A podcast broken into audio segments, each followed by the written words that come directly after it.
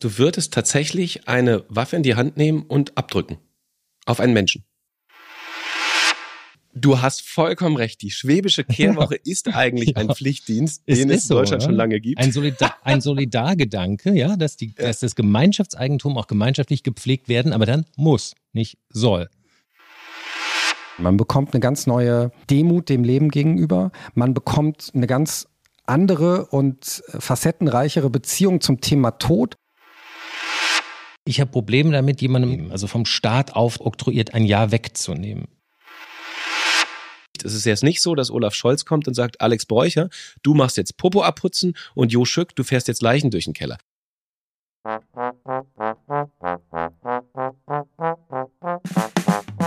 Tage wie diese. Das Wochenwichtigste aus Politik, Gesellschaft und Kultur. Jo Schück und Alex Bräucher fragen sich, was eigentlich gerade los ist. Ja, willkommen zu unserer dritten Ausgabe von Tage wie diese. Hey Jo, du bist auch da? Ich bin auch da, ja. Ich bin heute, ähm, ähm, ich habe Coroni in the house. Oh, yes. Ähm, also ich sag mal ganz unpersönlich, meine Mitbewohner und Mitbewohnerinnen sind teilweise etwas lediert und ich führe so ein Leben zwischen, zwischen Krankenpfleger und Erzieher. Mhm. Und falls heute äh, äh, in dieser Folge ein bisschen Kindergeschrei auftauchen sollte, äh, bitte nicht wundern, ich äh, zeichne heute direkt über einer Kita auf. Also manchmal ist da ein bisschen Bambule, also nicht wundern, hier ist ziemlich viel los gerade. Mhm, ja, du, Und du bist aber, du bist ja in Hamburg. Richtig. Während du ja in Berlin in der Kita sitzt, habe ich mir den Weg heute nach Hamburg gemacht. Wir sitzen hier schön bei M hoch 2 im Studio 3 und äh, zeichnen fröhlich auf gemeinsam. Aber M hoch 2 im Studio 3, das ist doch, äh, ist, äh, ist der Markus auch da? Der ist Der jetzt Lanz? nicht da, aber die machen hier natürlich auch den Lanz und Precht. Du sitzt also auf demselben Stuhl, wo sonst immer Markus Lanz sitzt und Lanz und Brecht aufzeichnet? Ja, aber ich kann seine Wärme hier nicht spüren. Also er hat hier nicht gerade gesessen. Es ist ja auch früh morgens. Ja, diese Woche war ja ähm, viel los, ne? um mal in Medias Res zu gehen.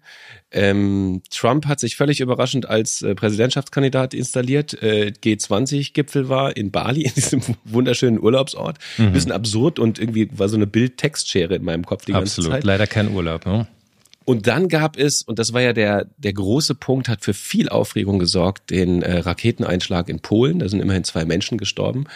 Ähm, wir beide wollen uns heute nicht an weiteren Spekulationen beteiligen. Das macht auch überhaupt keinen Sinn.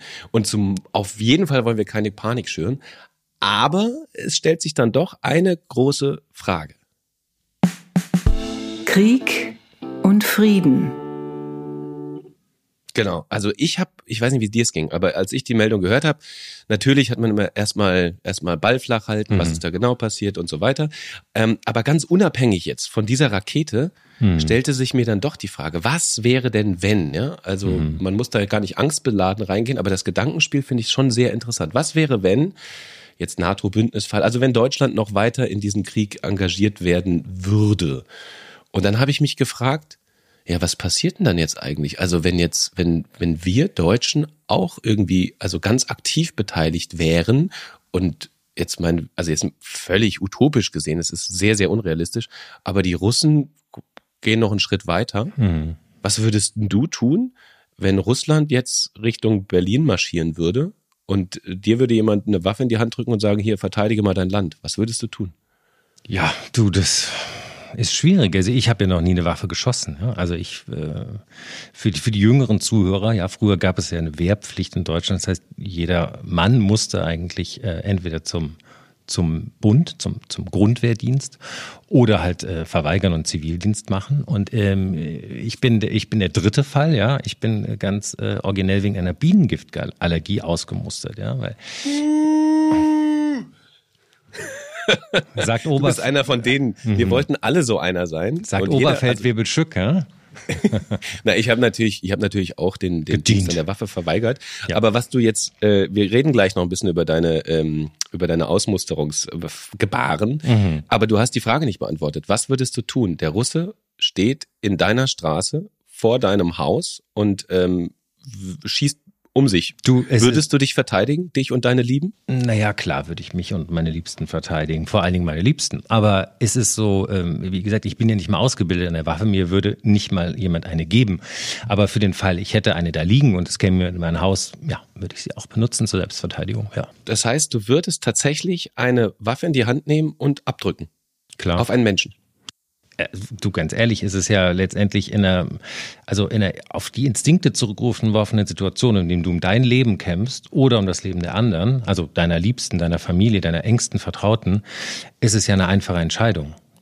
Wer, wer du oder die anderen. Und dann äh, sehe ich das als eine legitime Selbstverteidigung. Ich finde es auch unglaublich archaisch und es ist auch eine schwierige Frage. Ich will das auch gar nicht so lapidar beantworten, aber ja, ich würde es tun. Und du? Was? Äh ja, du hast natürlich in dem Punkt recht, dass du sagst eine Selbstverteidigung. Also es ist quasi wirklich eine ähm, eine Notsituation. Absolut. Wenn eine existenzielle um, Notsituation.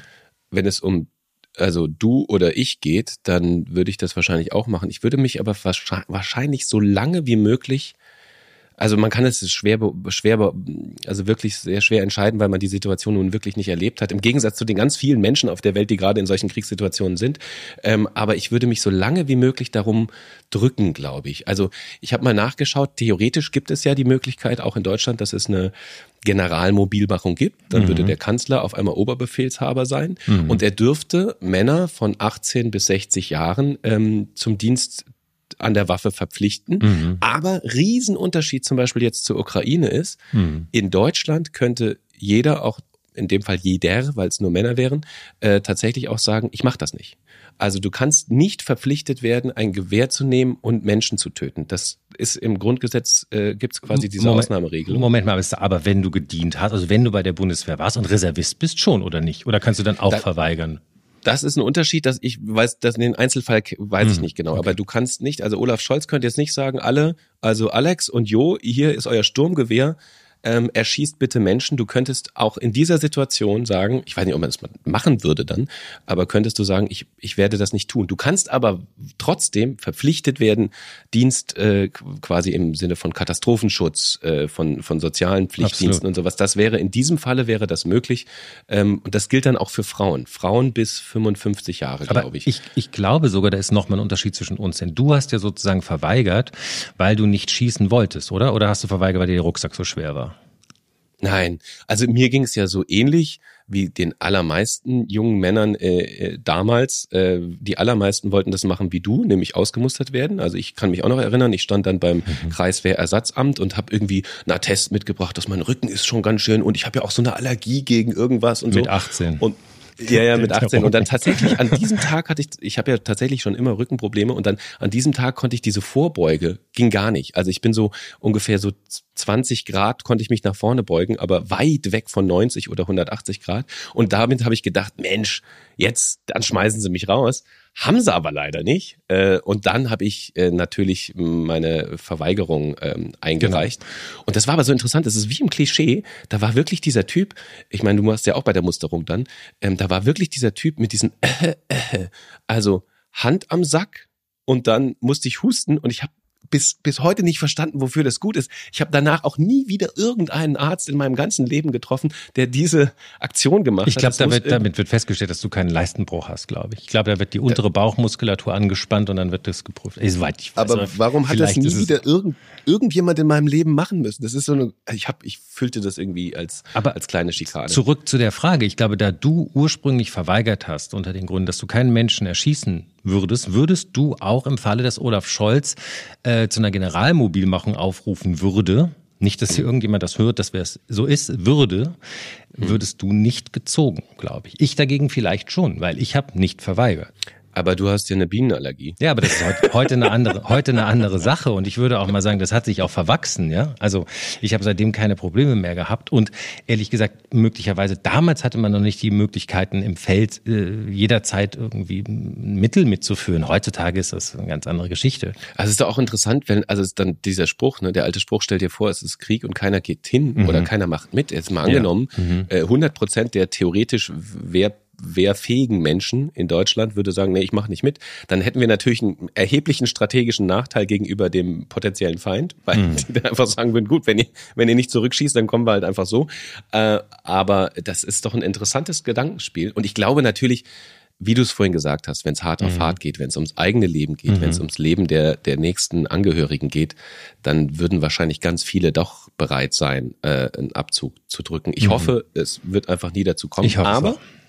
Entscheidende Frage dahinter ist ja, mhm. und das ist ein interessantes Thema für uns heute, inwieweit darf der Staat auch jetzt, also in vermeintlichen Friedenszeiten, Menschen verpflichten, Dienst zu tun für die Allgemeinheit?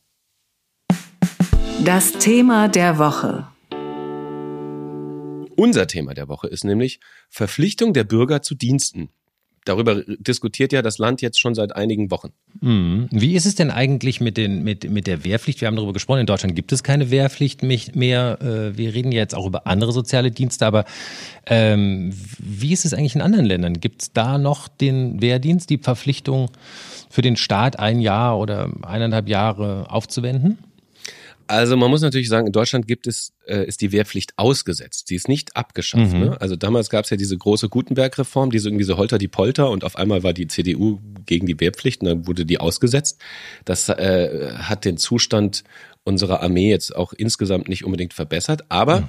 äh, du hast vollkommen recht, sie ist ausgesetzt äh, nach fast 50 Jahren, glaube ich. Ähm, und im Ausland ist es so, also zum Beispiel Frankreich hat jetzt in der, in der Diskussion um den äh, sozialen Pflichtdienst hat einen einmonatigen äh, Pflichtdienst mhm. eingeführt. Ich mhm. glaube 2021. Das heißt, äh, jeder Mensch in Frankreich muss einen Monat Dienst in irgendeiner Form am Sozialwesen tun. Mhm. Ähm, dann habe ich mal geschaut, wie ist es denn auf anderen Kontinenten? In Ghana zum Beispiel äh, gibt es tatsächlich auch einen Pflichtdienst. Da geht es also nicht, wir reden nicht über Wehrdienst, sondern wir reden über einen äh, sozialen Dienst, äh, entweder im Gesundheitswesen, in der Gemeindeverwaltung oder in der Landwirtschaft und mhm. so weiter. Äh, in Spanien gibt es einen Pflichtdienst äh, im Alarmzustand. Das ist äh, eingeführt worden jetzt zum Beispiel zu Corona. Corona war eine war ein, ein Ausnahmezustand. Da mhm. konnte also, konnten Menschen verpflichtet werden, mitzuarbeiten im Gesundheitswesen. Ja. Und dann gibt's einen ganz ähm, äh, lustigen Fall auf den Pitcairn-Inseln. Das ist ein britisches Überseegebiet. Okay. Ich weiß nicht, ob ich das richtig ausspreche. Mhm. Ähm, da gibt es tatsächlich eine öffentliche Arbeitsverpflichtung. Also das mhm. ist wohl das Strengste, was es gibt. Es gibt nämlich auf diesen Inseln keine Steuern, also keiner muss Einkommenssteuer zahlen. Mhm. Aber alle sind verpflichtet, zum Beispiel äh, öffentliche Gebäude bei, bei, zu reparieren, mit zu mhm. Mhm, Ausbesserungsarbeiten, Straßenpflege und so weiter. Es gibt eine Pflicht zur Mithilfe. Ja. Allerdings muss man sagen, kann man es nicht so gut übertragen auf Deutschland zum Beispiel, weil da wohnen nur 50 Menschen. Aber ist es vielleicht ein bisschen sowas wie die schwäbische Kehrwoche? Also, ich meine, in groß gedacht? Du hast vollkommen recht. Die schwäbische Kehrwoche ja. ist eigentlich ein Pflichtdienst, den es in so, Deutschland oder? schon lange gibt. Ein, Solidar, ein Solidargedanke, ja, dass, die, ja. dass das Gemeinschaftseigentum auch gemeinschaftlich gepflegt werden, aber dann muss, nicht soll. Genau. Und, und alle, die sich über Verpflichtungen aufregen und über Zwang, ja, die sollen einmal ein Jahr lang in, in Stuttgart wohnen, dann werden sie sehen, wenn sie, wenn sie mal nicht kehren äh, am Samstag, wenn die Gas noch dreckig ist, was dann passiert, weil dann bist du komplett ausgestoßen und wirst sofort von deinen Nachbarn und Nachbarinnen sanktioniert. Also das ist eigentlich viel härter als ein sozialer Pflichtdienst.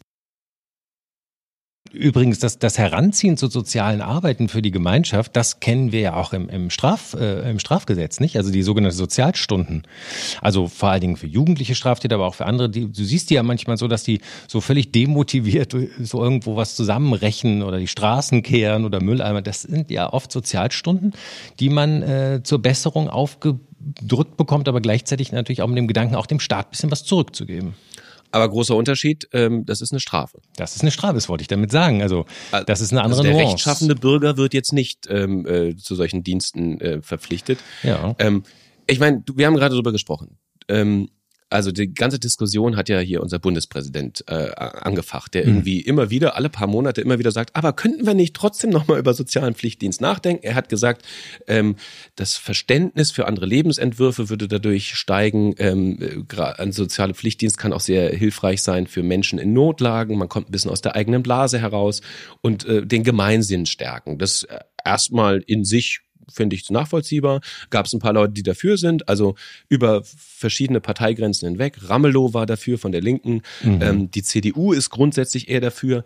Die Ampelparteien sind da weniger dafür. Also die Grünen haben gesagt, das geht gar nicht, das ist ein Eingriff in die individuelle Freiheit. Auch die äh, FDP hat gesagt, sowas wird es mit uns nicht geben. Und im Koalitionsvertrag der Ampelregierung steht auch drin, also wir wollen den Freiwilligendienst stärken, aber Pflichtdienst ist eigentlich erstmal kein, äh, kein, kein Faktor. Mhm. Und das mal so zur, zur Gemengelage, ne? wo sind die Meinungen? Und das finde ich auch interessant. Zwei Drittel der Deutschen laut Umfrage sind eher für einen sozialen Pflichtdienst. Und wenn man dann aber die jungen Leute fragt, sind da 49 Prozent dagegen, also so 16 bis 26-Jährige. Ja, weil die es betrifft. Genau, weil, weil die es die betrifft. Die anderen haben es gut sagen. Und, und ich finde in der ganzen Diskussion, also jetzt, wir diskutieren ja darüber und ich finde, das mhm. sollte man auch tun, aber der Zeitpunkt und der Absender, äh, darüber äh, Forderungen zu stellen, dass doch alle einen Pflichtdienst machen sollte, der spielt natürlich auch eine Rolle. Ne? Also mhm. es macht natürlich einen Unterschied, ob so ein grauhaariger älterer Herr, der in einem großen Schloss namens Bellevue wohnt, mhm. so eine Forderung stellt oder ob das quasi von Menschen kommt, die das Wort Augenhöhe vielleicht noch besser buchstabieren mhm. können. Und deswegen kann ich auch verstehen, gerade nach Corona, dass äh, viele junge Leute sagen, sag mal, habt ihr sie noch alle? Also erst versaut ihr uns die Klimazukunft, ich, äh, dann müssen wir bei Corona bluten mhm. und jetzt sollen wir auch noch für den, fürs Gemeinwohl noch verpflichtet also, werden zur Arbeit? Ich glaube, hier das Stichwort Corona müssen wir kurz mal, da müssen wir, das war, glaube ich, eine Zäsur in dem ganzen Gedanken, weil ich glaube, vor Corona wurde das gesamte Ausbildungssystem so gestrafft, ne? das Abitur wurde verkürzt, die Leute wurden mit kürzeren Studiengängen, mit, mit, dem, mit dem Einführen von Bachelorstudiengängen schnell und fit gemacht für den Arbeitsmarkt, immer mit dem Hinblick auf den internationalen Vergleich, dass die Leute dort auch nicht so lange studieren, schneller im Arbeitsmarkt sind. Da ging es, glaube ich, darum, in einer freien Welt äh, in, kompetitiv zu sein. Nicht? Und man hatte so ein bisschen das Gefühl, man muss sein Kind eigentlich schon im Kindergarten Chinesisch lernen und eigentlich schon bis 18 zwei Auslandspraktika gemacht haben. So, und ich glaube, in Corona hat sich einiges verändert. Denn wir haben dort ja festgestellt, dass irgendwie zwei bis 300.000 Jugendliche allein in Deutschland die fehlen in der Statistik, die sind nach der Schule nicht in irgendeiner Ausbildung, in Studium, die sind einfach nicht da, die machen irgendwas anderes. Man weiß noch nicht so genau, was die machen. Also Manche wollen, weiß ich, YouTuber werden, manche versuchen sich selbstständig zu machen. Einige bleiben auch bei den Eltern. Man kennt das Jahr, das Gap Year, ja, das sogenannte Gap Year. Man macht erstmal ein Jahr Pause, orientiert sich und guckt, was man, also jetzt, glaube ich, hat sich so diese, diese, diese kapitalistische Dynamik schnell in den Arbeitsmarkt rein äh, verändert. Auch in den USA haben wir das gesehen. Nach Corona sind Millionen Arbeitnehmer nicht zurückgekehrt in ihren normalen Job, ja. Also das ist, glaube ich, ganz interessant. Da in dem Zusammenhang könnten wir auch nochmal über die über Arbeitsbedingungen sprechen, aber bleiben wir jetzt erstmal bei dem, bei dem, bei der Diskussion des Pflichtjahres, oder? Ja, genau, weil ähm, also wir das Pflichtjahr und die Freiwilligkeit und den Zwang durch den Staat, äh, das ist ja nochmal ein Thema für sich. Aber wenn wir jetzt mal schauen, wenn wir jetzt das aufnehmen, was du gerade gesagt hast, nämlich dass äh, so ein so ein Jahr ich kann das jetzt von mir auch bestätigen, weil ich habe ja Zivildienst gemacht. Mhm. So ein Jahr auch ein Jahr der Orientierung ist, äh, mhm. des sich zusammensammelt und ein bisschen Erfahrung sammeln äh, und so weiter, dann hat das durchaus nicht nur was für den Gemeinsinn und die jungen Leute mhm. sollen was für die Gemeinschaft machen und der Staat zwingt sie zur Gemeinschaft, sondern das hat auch was ganz Persönliches und ein sehr, in meinem Fall war es so ein sehr persönlichen Benefit auch. Also ich habe ja. Der wo drin liegt? Ähm, ich habe Zivildienst gemacht ähm, ja. im katholischen Pfarramt. Ne? Mhm. Äh, erzähl mal kurz, was ich gemacht habe, dann wird's vielleicht klarer. Im katholischen Pfarramt, das klingt erstmal total absurd. Äh, ich hatte, war ja früher Messdiener und so, deswegen hatte ich mit der katholischen Kirche früher mal was oh, zu tun. Oh. Ja, la, la, la, la, so, und ich habe ungefähr so, sagen wir mal, 20 Prozent Büroarbeiten machen müssen. Also wenn jemand kam und eine Taufe bestellen wollte, dann konnte ich das so aufnehmen. das ist ein bisschen absurd. Aber der, die Hauptaufgabe waren eigentlich tatsächlich soziale Dienste. Also ich habe zum Beispiel Hausaufgabenbetreuung Betreuung für ausländische Kinder gemacht. Ich habe einen Schlaganfallpatienten betreut, mit dem ich oft spazieren gegangen bin. Ähm, ich hatte eine Frau, die saß im Rollstuhl, der habe ich Essen gekocht, habe die Blumen gegossen und so weiter. Also es waren keine Pflegedienste, aber so ein bisschen, sagen wir mal, kommunikative Dienste. Und ein Riesending war Seniorennachmittag. Also ich war mhm. derjenige, der mit einem Fahrbus, mhm. das war so ein weißer Mitsubishi-Bus mit so zwei Schiebetüren an der Seite, äh, da bin ich also durch meine Kleinstadt gefahren und habe an allen möglichen Ecken und Enden alte Leute eingesammelt und habe sie zum Senioren-Kaffeenachmittag gefahren und nachher auch wieder zurückgefahren. Das war natürlich die beste Aufgabe, weil ich die ganze Zeit mit einem Fahrbus rumheizen gut, konnte. Wir haben jetzt verstanden, wie gut du ja? bist, Jo. Also du hast nein, nein, nein, nicht gut. Ich will damit nur sagen, das ist ja auch eine Form von Pflichtdienst gewesen, Zivildienst. Ich hätte das, wenn ich nicht verpflichtet worden wäre, hätte ich das ja niemals gemacht. Und und was war der ähm, Benefit? Der Benefit war, also zum Beispiel Seniorennachmittag. Es war mhm. mein erstes Erlebnis, meine erste Erfahrung mit alten Menschen. Ich hatte zu diesem Zeitpunkt noch nie mit älteren Leuten zu tun. Ich, also zum Beispiel Frau Wagner, die war, war blind und ein bisschen taub. Und die kam dann aus ihrem Haus rausgewackelt. Ich habe sie dann in den Bus gesetzt und habe gesagt, rutschen Sie mal durch, Frau Wagner. Gleich kommt nämlich noch die Frau Dörfler vorbei. Hm. Und dann hatte da, ja, Herr Stück, schön, dass Sie wieder da sind. Also es war eine ganz tolle Frau. Und dann kam die Frau Dörfler, die habe ich dann auch in den Sitz gesetzt. Und dann auf der anderen Seite stand aber die Frau Wagner schon wieder auf der Straße, weil sie auf der anderen Seite wieder durchgerutscht ist und gesagt hat, Herr Schück, soll ich jetzt hier auf der Straße stehen? So, also das waren für mich erstmalig Erfahrungen mit älteren Menschen und das waren sehr also mhm. gewinnbringende Erfahrungen für ich glaube beide Seiten. Mhm. Ähm, ich habe auch noch nie vorher mit ähm, mit, mit einer Frau, die im Rollstuhl saß, die leider auch kurz nach meiner Amtszeit dann Amtszeit Dienstzeit ähm, verstorben ist, also so ein so ein enges Verhältnis aufgebaut, weil also deren Probleme hatte ich vorher noch nie gesehen. Ne? Also, also die Art und Weise, wie wie man eben in der Pflege arbeitet und und so weiter, das, das sind einfach Dinge, die mir ansonsten ansonsten auch nicht begegnet wären. Wäre ich sofort ins Studium gegangen, hätte ich keine alt, älteren Leute getroffen. Hm. Okay, du also sozusagen persönlicher man, Benefit. Dass man ein bisschen einen Kontakt zu der realen Welt hat und nicht nur in seiner jugendlichen Blase ist. Was man genau. ja jetzt normalerweise auch in anderen Kontext hat. Vielleicht gibt es eine Nachbarin, Großeltern. Also das ist jetzt nicht zwangsläufig nur durch den Zivildienst möglich, mit alten Leuten emotional und nah in Kontakt zu halten. Also sorry. Ja, aber sind wir doch mal realistisch. Das, hm. Also die, das machen vielleicht manche Menschen und sie machen es vielleicht auch freiwillig. Hm. Aber die aller, allermeisten Menschen kommen in jungen Jahren nicht mit äh, Popo abputzen, Essen kochen und äh, Problemen älterer Leute in Berührung. Hm. Das ist einfach nicht vorgesehen in unserer Gesellschaft, weil das macht, wie gesagt, manche machen das, aber die allermeisten machen es eher nicht. Ja, hast du es gemacht? Du hast ja, bist ja ausgemustert. Ich bin worden. ausgemustert, genau, ja. Aber äh, hast du dich freiwillig im Seniorenheim angemeldet?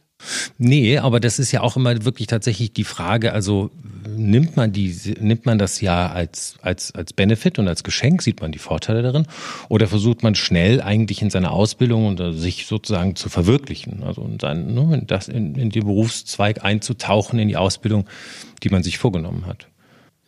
Ja gut, aber für mich nächster Benefit, Orientierungsphase. Also nach dem Abi wusste ich, wie so viele nicht so richtig, was ich machen soll. Okay. Und in dieser Zeit des Zivildienstes, und ich habe auch viel rumgesessen und habe Däumchen gedreht, sind wir mal ehrlich, äh, in dieser Zeit des Zivildienstes habe ich einfach auch ein bisschen Zeit gehabt, mal zu überlegen, was ist denn hier eigentlich so? Ne? Also nach der, während, während Schule und Abitur oder Realschulabschluss hast du ja nie Zeit, mal drüber nachzudenken, weil du ständig irgendwas machen musst.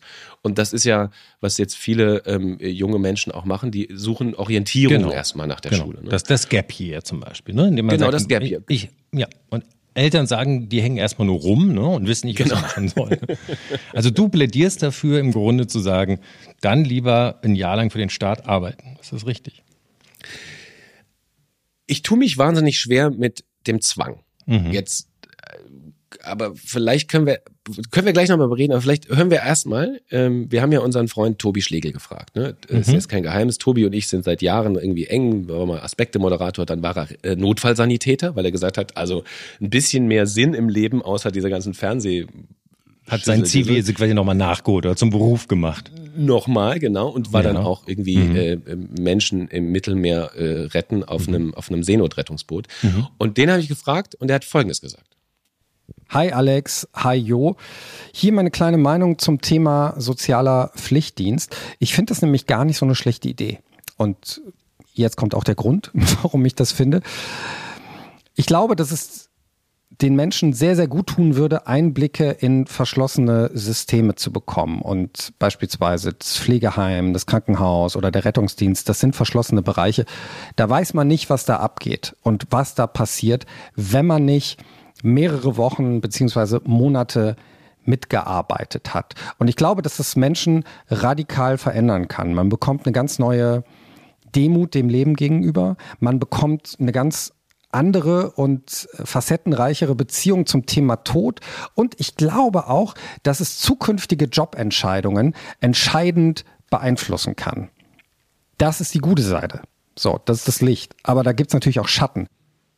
Und zum Schatten kommen wir gleich. Aber erstmal bis dahin, Alex, ja. überzeugt dich das nicht?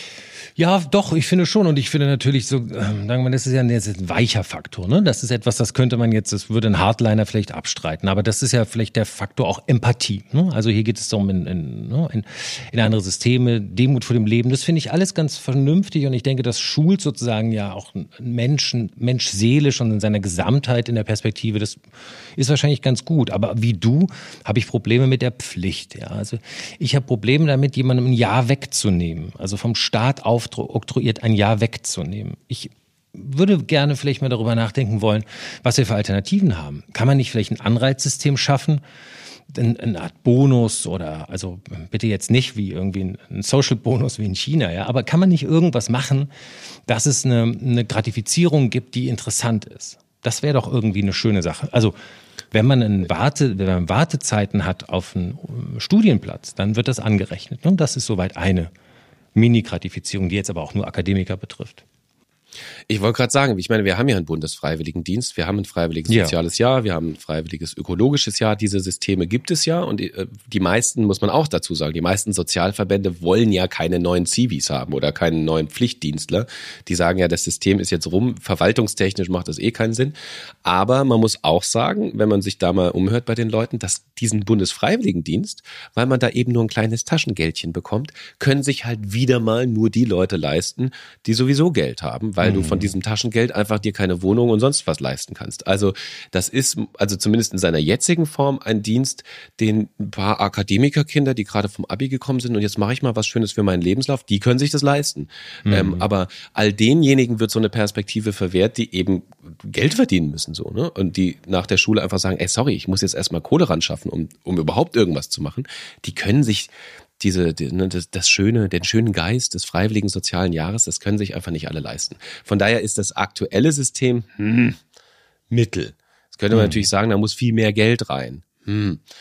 hm. Weiß ich auch nicht so genau. Also die Ausarbeitung, sowohl Pflicht oder nicht Pflicht, ist, ist so eine andere Sache. Aber wir können ja mal Tobi hören, der Super. hat jetzt vom Licht erzählt. Was, was sagt er zum Schatten? Ist natürlich generell schade, dass das Ganze mit dem Thema Pflicht und Zwang verbunden ist. Also gerade in sozialen Bereichen, da darf nicht zwangsrekrutiert werden, da braucht es auch Überzeugungstäter und die Leute, die dann diesen Job ausüben für ein Jahr oder wie lang auch immer, die müssen natürlich fair bezahlt werden. Also das versteht sich von selbst. Und Gerade im Gesundheitssystem sprechen wir ja von massiven schlechten Arbeitsbedingungen und einer absolut reformbedürftigen Grundstruktur. Und dieses System im Gesundheitswesen beispielsweise muss erstmal politisch reformiert werden. Es darf natürlich jetzt nicht, dürfen die Leute dafür genutzt werden, einfach die Lücken zu stopfen, damit dieses kranke System weiter besteht. Also erst die Strukturen anständig reformieren, politisch, gerade im Gesundheitssystem, und dann kann man über einen sozialen Pflichtdienst nachdenken.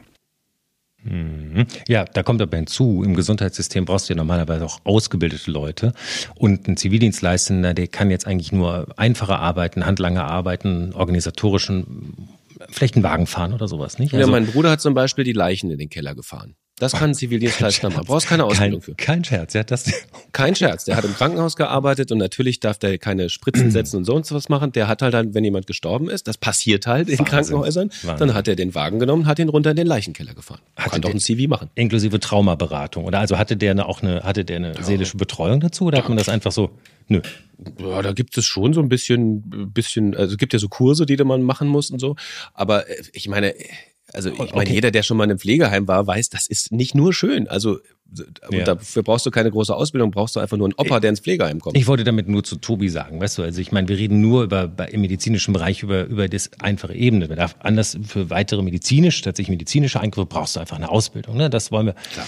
Aber gut, also er hat ja auch angedeutet, es sollen jetzt nicht nur billige Arbeitskräfte sein, irgendwie, die einfach zur Verfügung gestellt werden. Das kann es auch nicht sein. Es muss ordentlich gratifiziert sein. Oder was ich eben meinte, vielleicht muss man sich über andere, ein anderes Bonussystem Gedanken machen. Vielleicht irgendeinen Vorteil. Ich bin, äh, ich tue mich, wie gesagt, ne, wie, wie du, wie Tobi auch, äh, ich tue mich wahnsinnig schwer mit dem, mit dem Zwangsbegriff. Andererseits, ich finde, wir sollten es noch nicht komplett wegschmeißen, weil wir sagen, ja, wir dürfen nicht verpflichten. Ich meine, wir haben 50 Jahre lang Männer in Deutschland verpflichtet, äh, entweder Dienst an der Waffe oder eben Zivildienst zu machen. Das war jetzt nicht, nicht, dass es nur weil wir es früher so gemacht haben, äh, können wir es heute auch so machen. Andererseits ist, wir haben ja auch so andere Pflichten. Wir haben zum Beispiel eine Schulpflicht. Und in, man könnte natürlich auch so argumentieren, dass man sagt, es ist wie so eine erweiterte Schulpflicht. Und es ist ja nicht nur eine Pflichtpflicht, mhm. sondern es ist ja eine Wahlpflicht. Es ist jetzt nicht so, dass Olaf Scholz kommt und sagt, Alex Bräucher, du machst jetzt Popo abputzen und Jo Schück, du fährst jetzt Leichen durch den Keller. Das ist es ja nicht. Du kannst ja eine Auswahl treffen. Du kannst in, ins Gemeindewesen, in die Verwaltung, mhm. in die Grünpflege, keine Ahnung. All diese Dienste, die sowieso irgendwie gemacht werden müssen. Ähm, das kann man ja auch machen. Also mit älteren Leuten, mit Kindern. Es gibt so viele Möglichkeiten. Mhm. Also ich will sagen, es ist ja eine Wahlpflicht und dann ist die Frage, um da mal einen Deckel zuzusetzen. Also mhm. wenn wir beide im Bundestag sitzen würden oder wir wären, wir wären der Bundestag. Ja? Tage mhm. wie diese, der Podcast, ihr Bundestag 2.0.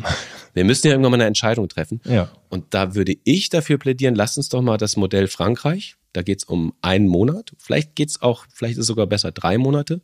Mhm. Aber wie so eine erweiterte Schulpflicht. Jeder muss mal drei Monate irgendwo quasi eine Art Praktikum gemacht haben, mhm. um einfach mal eine Perspektive zu kriegen, um mal zu schauen, was geht. Also ich glaube auch anderthalb Jahre ohne Geld Leute zum, zum Arbeiten verpflichten, das ist Quatsch. Aber das vielleicht wäre drei Monate eine Kompromisslösung für dich? Ja, oder man könnte vielleicht die Schule da entsprechend verkürzen oder das sozusagen als, als Anteil ins letzte Schuljahr reinmachen. Vielleicht nicht unbedingt vor den Prüfungen, aber nach den Prüfungen, bevor es die Zeugnisse gibt. So eine Zeit, die eh so eine Nullzeit ist da muss man natürlich auch gucken, dass es sozial bleibt. Ne? Also die Leute, die arbeiten müssen, die vielleicht äh, von zu Hause nicht alles äh, bekommen und die schon während der Schule arbeiten müssen, für die ist es natürlich eine Bürde. Das muss man vielleicht irgendwie auffangen. Ich denke, da sind wir noch nicht ganz am Ende. Aber das ähm, in die Richtung könnte ich es mir vorstellen. Man darf ja nicht vergessen, es gibt ja unheimlich viele Leute, die unheimlich viel machen. Freiwilliges soziales Jahr oder freiwilliges ökologisches Jahr, das hast du eben mhm. genannt. Nicht? Man denke mal, du hast Frankreich genannt, da gibt es ja zum Beispiel eine Geschichte, das nennt sich Ocean Cleanup. Da sind die Schulen jedes Wochenende unterwegs und die Schüler sammeln Müll am Strand, Plastikmüll. Und wer am meisten äh, Plastikmüll gesammelt hat, ist quasi der Gewinner in der Woche. Und das ist unheimlich schön, das ist spielerisch, das ist schön, das ist freiwillig und das machen alle gern und das ist irgendwie auch, ja, das ist, das ist spielerisch und leicht. Ich glaube, man muss ein bisschen umdenken und auch Anreizsysteme schaffen und äh, vielleicht auch Angebote machen, die attraktiv sind. So, wir als Bundestagsabgeordnete werden jetzt einen Gesetzeswurf einbringen. Äh, ich bin echt wirklich gespannt. So ein spalterisches Thema ist das, äh, was ihr, liebe Zuhörenden, dazu sagt. Schreibt uns gerne auf unserem Insta-Account oder sonst wohin. Äh, denn dieses Thema wird uns so oder so weiter beschäftigen. Und wenn wir über sagen wir mal, Menschen reden, die sich manche Sachen nicht leisten können, da kommen wir auch gleich zum Aufreger der Woche. Tja, der Aufreger der Woche war war kurz bevor dann äh, äh, diese polnische Rakete einschlug, in, die, die Rakete in Polen einschlug, war vorher im Bundesrat der große Aufreger. Die CDU hat's Bürgergeld gekippt. Ja, absolut. Das Bürgergeld soll äh, das Hartz IV ablösen und ist am Votum der CDU gescheitert. Also um mal ganz kurz zu sagen, worum es geht. Ja, also die mhm. Bezüge, die sich mal Hartz IV nannten, sollen um 50 Euro steigen auf 502 Euro im Monat. Und ähm, da gibt es drei Knackpunkte, die, die mit der CDU nicht einverstanden ist. Ja, das ist die Vertrauenszeit, das Schonvermögen, die Wohnungsgröße vielleicht auch das Auto. Ja? Also es geht darum, dass 60.000 Euro bei einer alleinstehenden Person nicht angetastet werden sollen, selbst wenn man Bürgergeld bekommt. Ja? Also du kriegst Stütze vom Staat, aber man sagt, man will dich nicht irgendwie, dass du deine Ersparnisse plündern musst. Zweitens, äh, in den ersten sechs Monaten, die du diese Leistung bekommst, musst du auch nicht jede Arbeit, die dir angeboten wird, annehmen. Du kannst auch ein paar ablehnen. Ja? Und drittens, du musst nicht unbedingt in eine kleinere Wohnung direkt umziehen, sondern hast da erstmal zwei Jahre Zeit. So, das sind die drei Knackpunkte. Du als CDU-Wähler? Ich als CDU. Ja, als CDU-Sympathisant? Beim, beim sozialen Pflichtdienst war ich tatsächlich ein bisschen auf CDU-Seite. Jetzt schwenke mhm. ich radikal um. Mhm. Ähm, ich kann das nicht verstehen. Kanzler also ich hab, Schück, der Wechselkanzler. Genau, ich habe also ich persönlich habe damit ein echtes Problem gehabt, weil ich mir denke, was also von wegen, ne, um mal Lanz zu zitieren, was ist denn das bitte für ein Menschenbild dieser CDU, ähm, die die irgendwie davon ausgeht, dass diese, wie viel sind es, drei Prozent äh, echte Schmarotzer, also die quasi Hartz-IV-Betrüger sind, drei Prozent der Leistungsbezieher wollen offenbar nicht arbeiten und wollen gerne dem Staat auf der Tasche liegen. Drei Prozent, das also, ist nichts. Und die restlichen werden so in eine Sippenhaft genommen nach dem Motto, na, ihr wollt ja gar nicht arbeiten, ihr wollt uns ja nur, ihr wollt ja nur unser Geld haben. Das ist einfach nicht wahr. Es ist ein seltsames Menschenbild, finde ich. Also ich kann deine Zahlen, kenne ich nicht, ich nehme die jetzt einfach mal so auf. Ähm, ich kann mir vorstellen, dass in Berlin tatsächlich auch ein bisschen mehr ist, vielleicht auf die ganze Republik gerechnet. Also da in Stuttgart, wo die Kehrwoche so ordentlich funktioniert und jeder einen ordentlichen Beruf macht. Ich glaube, in Berlin hat man schon eine ganze Menge Leute, die äh, trotzdem Hartz IV nehmen und eigentlich einen anderen Job machen. Aber also das ehemalige, ehemalige Hartz IV. Aber ich frage mich, ist das nicht auch Sozialneid nach unten? Ja? Also jemand, der 502 Euro im Monat bekommt, also Entschuldigung, wir sehen alle gerade, wie die Preise explodieren durch die Inflation im Supermarkt, die Energiepreise. Wo, wie weit kommt man mit 500 Euro Stütze? Muss man darauf ja. noch neidisch sein? Muss man das den Leuten noch verwehren? Und vor allem, also ähm, ich bin ja nun ähm, Journalist. Ich habe äh, in, in diesen ich war viel mit Menschen, die Hartz IV beziehen, unterwegs. Ich war in Archen unterwegs und ich war in, in bei den Tafeln unterwegs und so weiter. Mhm. Ganz ehrlich, wer mir erzählt, dass diese Menschen irgendwie Spaß dran haben, dem Staat auf der Tasche zu legen, der hat diese Menschen in der Regel noch nicht getroffen. Es gibt mhm. immer die schwarzen Schafe, die werden wir niemals loswerden. Egal Absolut. welche Gesetze wir machen, mhm. die schwarzen Schafe wird es geben. Die allermeisten Menschen sind finanziell gesehen ganz arme Schweine. Mhm. Ähm, da brauchen wir noch nicht mal die, die, die klassische oder klischeehafte alleinerziehende Mutter mit drei Kindern, die noch irgendwie einen Job machen muss, herbeizuziehen. Fast jeder der äh, Stütze beziehen muss, macht das nicht mit aus Spaß. Das macht keinen Spaß. Das ist ja. erniedrigend, das ist demütigend. Du musst dich ständig rechtfertigen. Und in unserer Gesellschaft, wo der Job so viel zählt, ist es noch mal erniedrigender. Also ist vollkommen eindeutig, dass ich, äh, dass diese Menschen mehr Unterstützung brauchen. Ne? Und also, wie du sagst, 500 Euro. Also als ob jetzt jemand seinen Job kündigt, damit er endlich Bürgergeld kriegt. Also ich sag mal so, ich sag mal so, der, der Vorwurf war ja, dass sich Arbeit nicht mehr lohnt. Das ist ja so die alte mehr, ne? dass man sagt, dann jemand, der einen, einen, Job macht, der nicht besonders viel bringt, für den lohnt es sich dann eigentlich gar nicht mehr arbeiten, zu arbeiten zu gehen, wenn er sozusagen auch noch Kindergeld und Wohnungsgeld und so weiter dazu bekommt. Dann ist es nachher das Gleiche wie ein, wie ein äh, schlecht bezahlter Job. Ich kann es nicht genau sagen. Die CDU hat drei, vier Varianten dafür durchgerechnet. Ob die so glaubhaft sind, kann ich dir nicht, kann ich nicht sagen. Da bin ich kein Na, Ich kann es dir genau sagen. Entschuldigung, ich kann es dir genau sagen. Ja, die, gerne. Die, vor allem die CSU hat äh, das AfD-Narrativ aufgegriffen und diese seltsamen äh, Rechnungen durch Social Media gejagt, nach denen eben der, der Bürgergeldbezieher unter bestimmten Bedingungen äh, genauso viel verdient oder sogar mehr verdient als äh, jemand, der einen ganz normalen Mindestlohn bezieht. Und diese Zahlen waren nachweislich falsch. Also natürlich wird es mit Bürgergeld, kommen diese beiden Regionen ein bisschen näher aneinander. Ähm, mhm. Und ähm, aber das bedeutet ja trotzdem nicht, dass der Mindestlohnbezieher jetzt irgendwie sagen würde, ich höre jetzt auf zu arbeiten, äh, weil mit Bürgergeld kriege ich ja fast genau das Gleiche, was in ganz seltenen Konstellationen so ein bisschen sich annähert, wie gesagt. Und das, das der groß, die große Frechheit dahinter finde ich, mhm. dass jetzt auf einmal Bürgergeldbezieher gegen Niedriglohnsektor ausgespielt wird. Das ist aber nicht das Problem dieses Landes, dass, dass die, dass die Armen in diesem Land äh, irgendwie gegeneinander ausgespielt werden, ist einfach eine Frechheit. Das Problem ist doch viel viel mehr, von wegen Sozialschmarotzer. Schau dir die Steuerhinterziehung an. Ich glaube, ähm, äh, laut Schätzung ungefähr 100 Milliarden Euro werden an, jedes Jahr in Deutschland an Steuern hinterzogen. 100 Milliarden. Mhm. Das ist ein Problem. Das sind echte Sozialschmarotzer. Und jetzt irgendwie die Armen gegeneinander auszuspielen, ist doch, ist doch, also ist doch unwürdig. Vor allem, ich fange mal unten an. Es gibt ja in jeder Gesellschaft gibt es ein ein paar Prozent von Leuten, die einfach nicht arbeiten wollen und die Arbeitsverweiger. Das sind ja auch die, die gerne von den Boulevardmedien sozusagen wie die Sau durchs Dorf getrieben werden. Genau. Klar, die gibt es, das ist nicht schön und den kann man es aber nicht nehmen und letztendlich ist es eine freie Gesellschaft und wer nicht arbeiten möchte und vielleicht den anderen ein bisschen auf der Tasche liegt, da kann man einfach nichts gegen machen. Wir sind schließlich ein freies Land und können sie nicht zwingen. Und danach kommt, glaube ich, ein ganz großer Teil von Leuten, ähm, die einem einfach leid tun können, die ganz wenig Geld von uns bekommen oder vielleicht dazu arbeiten müssen auf einem, wie du sagst, niedrigst Arbeitslohnsektor.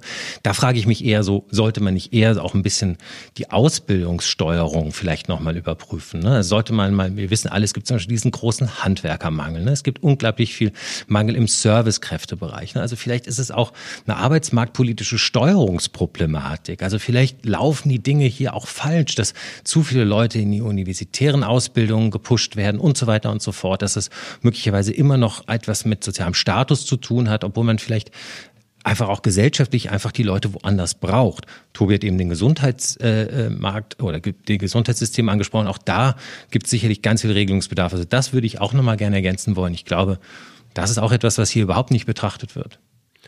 Und ein letztes, um es zusammenzufassen, ich glaube tatsächlich, da prallen zwei ähm, Gedankenspiele aufeinander und wie neumodisch würde man jetzt Mindset sagen, denn es ist tatsächlich wir verabschieden, es ist schon ein Paradigmenwechsel. Wir verabschieden mhm. uns mit diesem Bürgergeld, wenn es so käme, wie die Ampel es will, ähm, von dem von dem Paradigma fordern und fördern. Ne? Also mhm. nur wenn du wirklich nachweisen kannst uns allen, dass du richtig Bock auf den Job hast, dann geben wir dir so ein bisschen Stütze. Mhm. Und das ändert sich jetzt, weil die die neue das neue Mindset wäre, ey, du bist gerade am finanziellen Ende, wir unterstützen dich und wir vertrauen darauf, dass du äh, natürlich irgendwie wieder einen Job finden willst. Und das ist ein wesentlicher Unterschied. Also dieser, diese Abkehr von diesem auch teils unwürdigen Hartz-IV-System ist natürlich ja. ein, ein, wahnsinniger Sprung. Und da sieht man eigentlich, CDU denkt so, äh, warte mal, das geht ja gar nicht. Wie, wie? Also wenn du bei der Kehrwoche nicht mitmachst, dann, ja. dann musst du bestraft werden. Ne? Genau. Und, und die SPD sagt, nee, ich glaube, die Leute würden auch so ihr Haus kehren, weil sie keinen Bock haben, im Dreck zu leben. Das ist, ist, der Unterschied. Und es ist nicht nur Vertrauen, es ist ähm, sozusagen, es ist auch die Anerkennung von menschenwürdigem Umgang mit Armut. Ja? Also letztendlich nicht die Verachtung von Armut, sondern jemand, der vielleicht auch unverschuldet oder durch Kündigung, durch eine wirtschaftliche Rezension in zum Beispiel in Arbeitslosigkeit geraten, äh, Arbeitslosigkeit geraten ist, den nicht gleich auch alles wegzunehmen, was er sich vielleicht da angespart hat und zu sagen, du darfst das auch erstmal behalten. Wir nehmen es dir erstmal nicht weg. Du musst nicht dich blank machen in eine kleine Wohnung und dein Auto aufgeben, dich komplett erniedrigen. Also was heißt, ist jetzt nicht unbedingt eine Erniedrigung, aber du musst dich nicht gleich ganz blank machen, nur weil du ein Schicksal erleidest. Und ich glaube, das ist eine Menschlichkeit, die wir uns als reiche westliche Demokratie einfach leisten müssen. Das finde ich gehört sich einfach. Die Nervensäge der Woche. Ist natürlich, wie könnte es anders sein, hm. Äh, der alte Musk. also ist alles schon gesagt worden. Ne? Twitter hm. ist jetzt tot. Was machen wir jetzt? Wir haben ja auch lange überlegt, ob wir bei Twitter noch aktiver sein sollen. Aber jetzt hauen die ganzen Leute ab. Ja, jetzt Alex, hauen sie ab. was machen wir jetzt? Du, ich weiß ja nicht, du bist ja unser Twitter-Maus hier. Du hast ja die, du hast ja die äh, 15.000 Twitter-Follower. Ich habe ja nur so einen Lucky-Lucky-Account. Ich schaue nur mal hin und wieder zu und schau dir auf die Finger, dass du auch irgendwie ordentlich was schreibst. Aber ähm, ich bin gar nicht drin. Aber woher kommt denn eigentlich der Hass gegen Elon Musk, dass er jetzt Twitter gekauft hat? Geht es darum, dass er noch mehr Macht in seinen Händen vereint? Oder geht es darum, dass er so viel Applaus von rechts bekommt, weil er angeblich jetzt sozusagen naja, weil er das, weil er das Monitoring von Posts verändern möchte. Ich glaube, es geht eher darum, dass er eine narzisstische Flachzange ist. Also, um es mal zusammenzufassen. Du weißt, was mich an Elon Musk eigentlich fast noch mehr stört, als es ja jetzt Twitter gehört, dass er, dass er ständig jede Woche eine Rakete in den Weltraum schickt und, und die Welt mit Starlink-Raketen umzieht. Also ich sag mal ökologisch, ja, wirklich die allerletzte Sauerei. Nur damit er irgendwann sagen kann, ich kann auf der ganzen Welt äh, alle Vodafone, Telekoms, nationalen Provider wegschmeißen. Ihr kriegt aus dem, aus dem Himmel Internet. Also er hat wirklich großen Dienst getan in, in Krisensituationen. Wir erinnern uns an das Hochwasser im Ahrtal, da hat er das zur Verfügung gestellt, kostenlos. Er hat es in der Ukraine zur Verfügung gestellt, übrigens auch am Anfang nur kostenlos und jetzt möchte er auch gerne Geld dafür. Ich wollte gerade sagen, wir sind abhängig vom Gutdünken des Milliardärs. Absolut. Wenn wir uns gut mit ihm stellen, hilft er uns vielleicht. Genau. Finde ich ganz, ganz Heute, heute habe ich gelesen, also, Jeff Bezos will ja auch einen ganz großen Teil seiner, seiner 124 Milliarden Privatvermögen spenden, auch für ökologische äh, äh, äh, äh Organisationen Organisation, aber gleichzeitig macht der Weltraumtourismus. Äh, ja. Das, äh, sorry, das ist, doch bisschen, Greenwashing, oder? Klingt sehr nach Greenwashing. So, was ja. machen wir jetzt? Also Twitter ist kaputt. Ähm, TikTok? Geht auch nicht, ne? TikTok haben, ist halt China. Wir haben viel über TikTok geredet und ich, ich habe ja die These aufgestellt, das ist das Shein der Social Media. Ja, wer nicht weiß, was Shein ist, das ist die, die billig Fast Fashion Plattform, in dem man für zwei Euro ein, äh, ein T-Shirt aus China kaufen kann. Ähm, wir haben ja lange darüber nachgedacht, TikTok zu machen, weil TikTok auch sehr erfolgreich ist. Ja? Aber ähm, wir haben uns, glaube ich, jetzt aus datenschutzrechtlichen Gründen gesagt, nein, wir wollen irgendwie eigentlich gar nicht äh, alle unsere, das Problem unsere ist ja Inhalte. Bei ja. Bei, bei allen Social Media Plattformen, man, man beißt ja immer in einen faulen Apfel. Ne? Also wir wollen weder bei Zuckerberg, äh, der ist jetzt so ein bisschen aus der Kritik geraten, weil Musk das übernommen hat. Wir mhm. wollen aber auch nicht bei, bei Elon Musk sein, weil, weil der jetzt Twitter zerstört. Eigentlich, ich mag ja die Plattform. Ist eigentlich, eigentlich wäre es so eine schöne Plattform, aber äh, aus verschiedensten Gründen ist es halt auch einfach manchmal ein Shithole. Und dann kommt äh, die große Frage: TikTok macht doch jetzt jeder. Ja, komm, mach dich nicht rum. Du gibst doch deine Daten überall weiter. Aber ich finde schon, dass es ein wesentlicher Unterschied ist, ob ich mit einem, sagen wir mal, ähm, Unternehmen aus einem demokratischen Rechtsstaat wie USA zusammen. Mhm. Äh, auch mit sehr weiten datenschutzrechtlichen Bestimmungen, ne, davon mal abgesehen, ja, die für Europa ein bisschen ich, verbessert sind. Aber oder ja. ob ich jetzt ständig über China lästere, weil sie autoritär sind, weil sie die Uiguren äh, einkasanieren und so weiter und dann mhm. trotzdem deren Plattform benutze. Also es ist so ein bisschen, bisschen wie China kritisieren und ihnen dann einen Hafen verkaufen. Ja. Ich finde, das passt nicht zusammen. Und ist dir Folgendes aufgefallen? Du bist ja nicht mehr sehr aktiv auf Facebook, ist mir aufgefallen, aber ist dir aufgefallen, man kriegt, wenn man nichts bezahlt, wird man nicht mehr ausgeliefert. Der Algorithmus bringt dich einfach nicht mehr zu den Leuten, auch nicht mehr zu deinen Followern, wenn du nicht bezahlst. Du kriegst ständig das Angebot für ein Posting, für eine Reichweite, was zu blechen und dann bist du da. Und du meinst, Geld regiert die Welt oder was? Ach, wirklich, ist ja ganz eine neue Eigenschaft. Aber Mensch, man muss sagen, ein, ein, ganz zum Schluss noch einen Appell, einen ganz kleinen, also wir, Social Media lästern ist auch immer einfach, aber wir sehen es jetzt auch gerade zum Beispiel im Iran. Ähm, ohne die Social Media Aktivitäten auf der ganzen Welt würden wir noch viel weniger Informationen aus diesem Land bekommen, wo es wirklich ratzebatze immer weiter rumballert. Also die, das, das Regime ermordet immer weiter seine eigenen äh, Töchter und Söhne und ähm, die Revolution ist aber trotzdem noch im vollen Gange. Ja. Ähm, ein kleines Ding dazu, weil ich es diese Woche gesehen habe, wer es noch nicht gesehen hat, Schaut euch mal die Anstalt an im ZDF. Ich weiß, manche finden das immer so ein bisschen wohlfeil und gutmenschlich. Mag auch was dran sein an der Kritik, aber es ist trotzdem eine Wahnsinnsfolge geworden, äh, wo man vor allem war mir natürlich auch nicht klar, die Verbindungen Deutschlands zum Iran und was eigentlich die aktuelle iranische Regierung mit ganz historischen Gründen aus Deutschland zu tun hat. Also schaut euch das mal an. Das wäre jetzt mein, mein Tipp zum Abschluss. Ja, Jo, danke, dass du uns das gar nicht verrätst, was da drin ist, aber schöner Teaser. Ähm, lasst uns äh, wie immer an eurer Meinung teilhaben. Schreibt uns auf Social Media, auf einen der Kanäle, über die wir gesprochen haben. Ihr findet uns und ähm, wir wollen wissen, wie ihr es gefunden habt, was ihr denkt und freuen uns auf nächste Woche. Wir müssen alles erwarten, auch das Gute. Tschüss. Tage wie diese mit Alex Bräucher und Jo Schück. Eine Produktion von M hoch 2.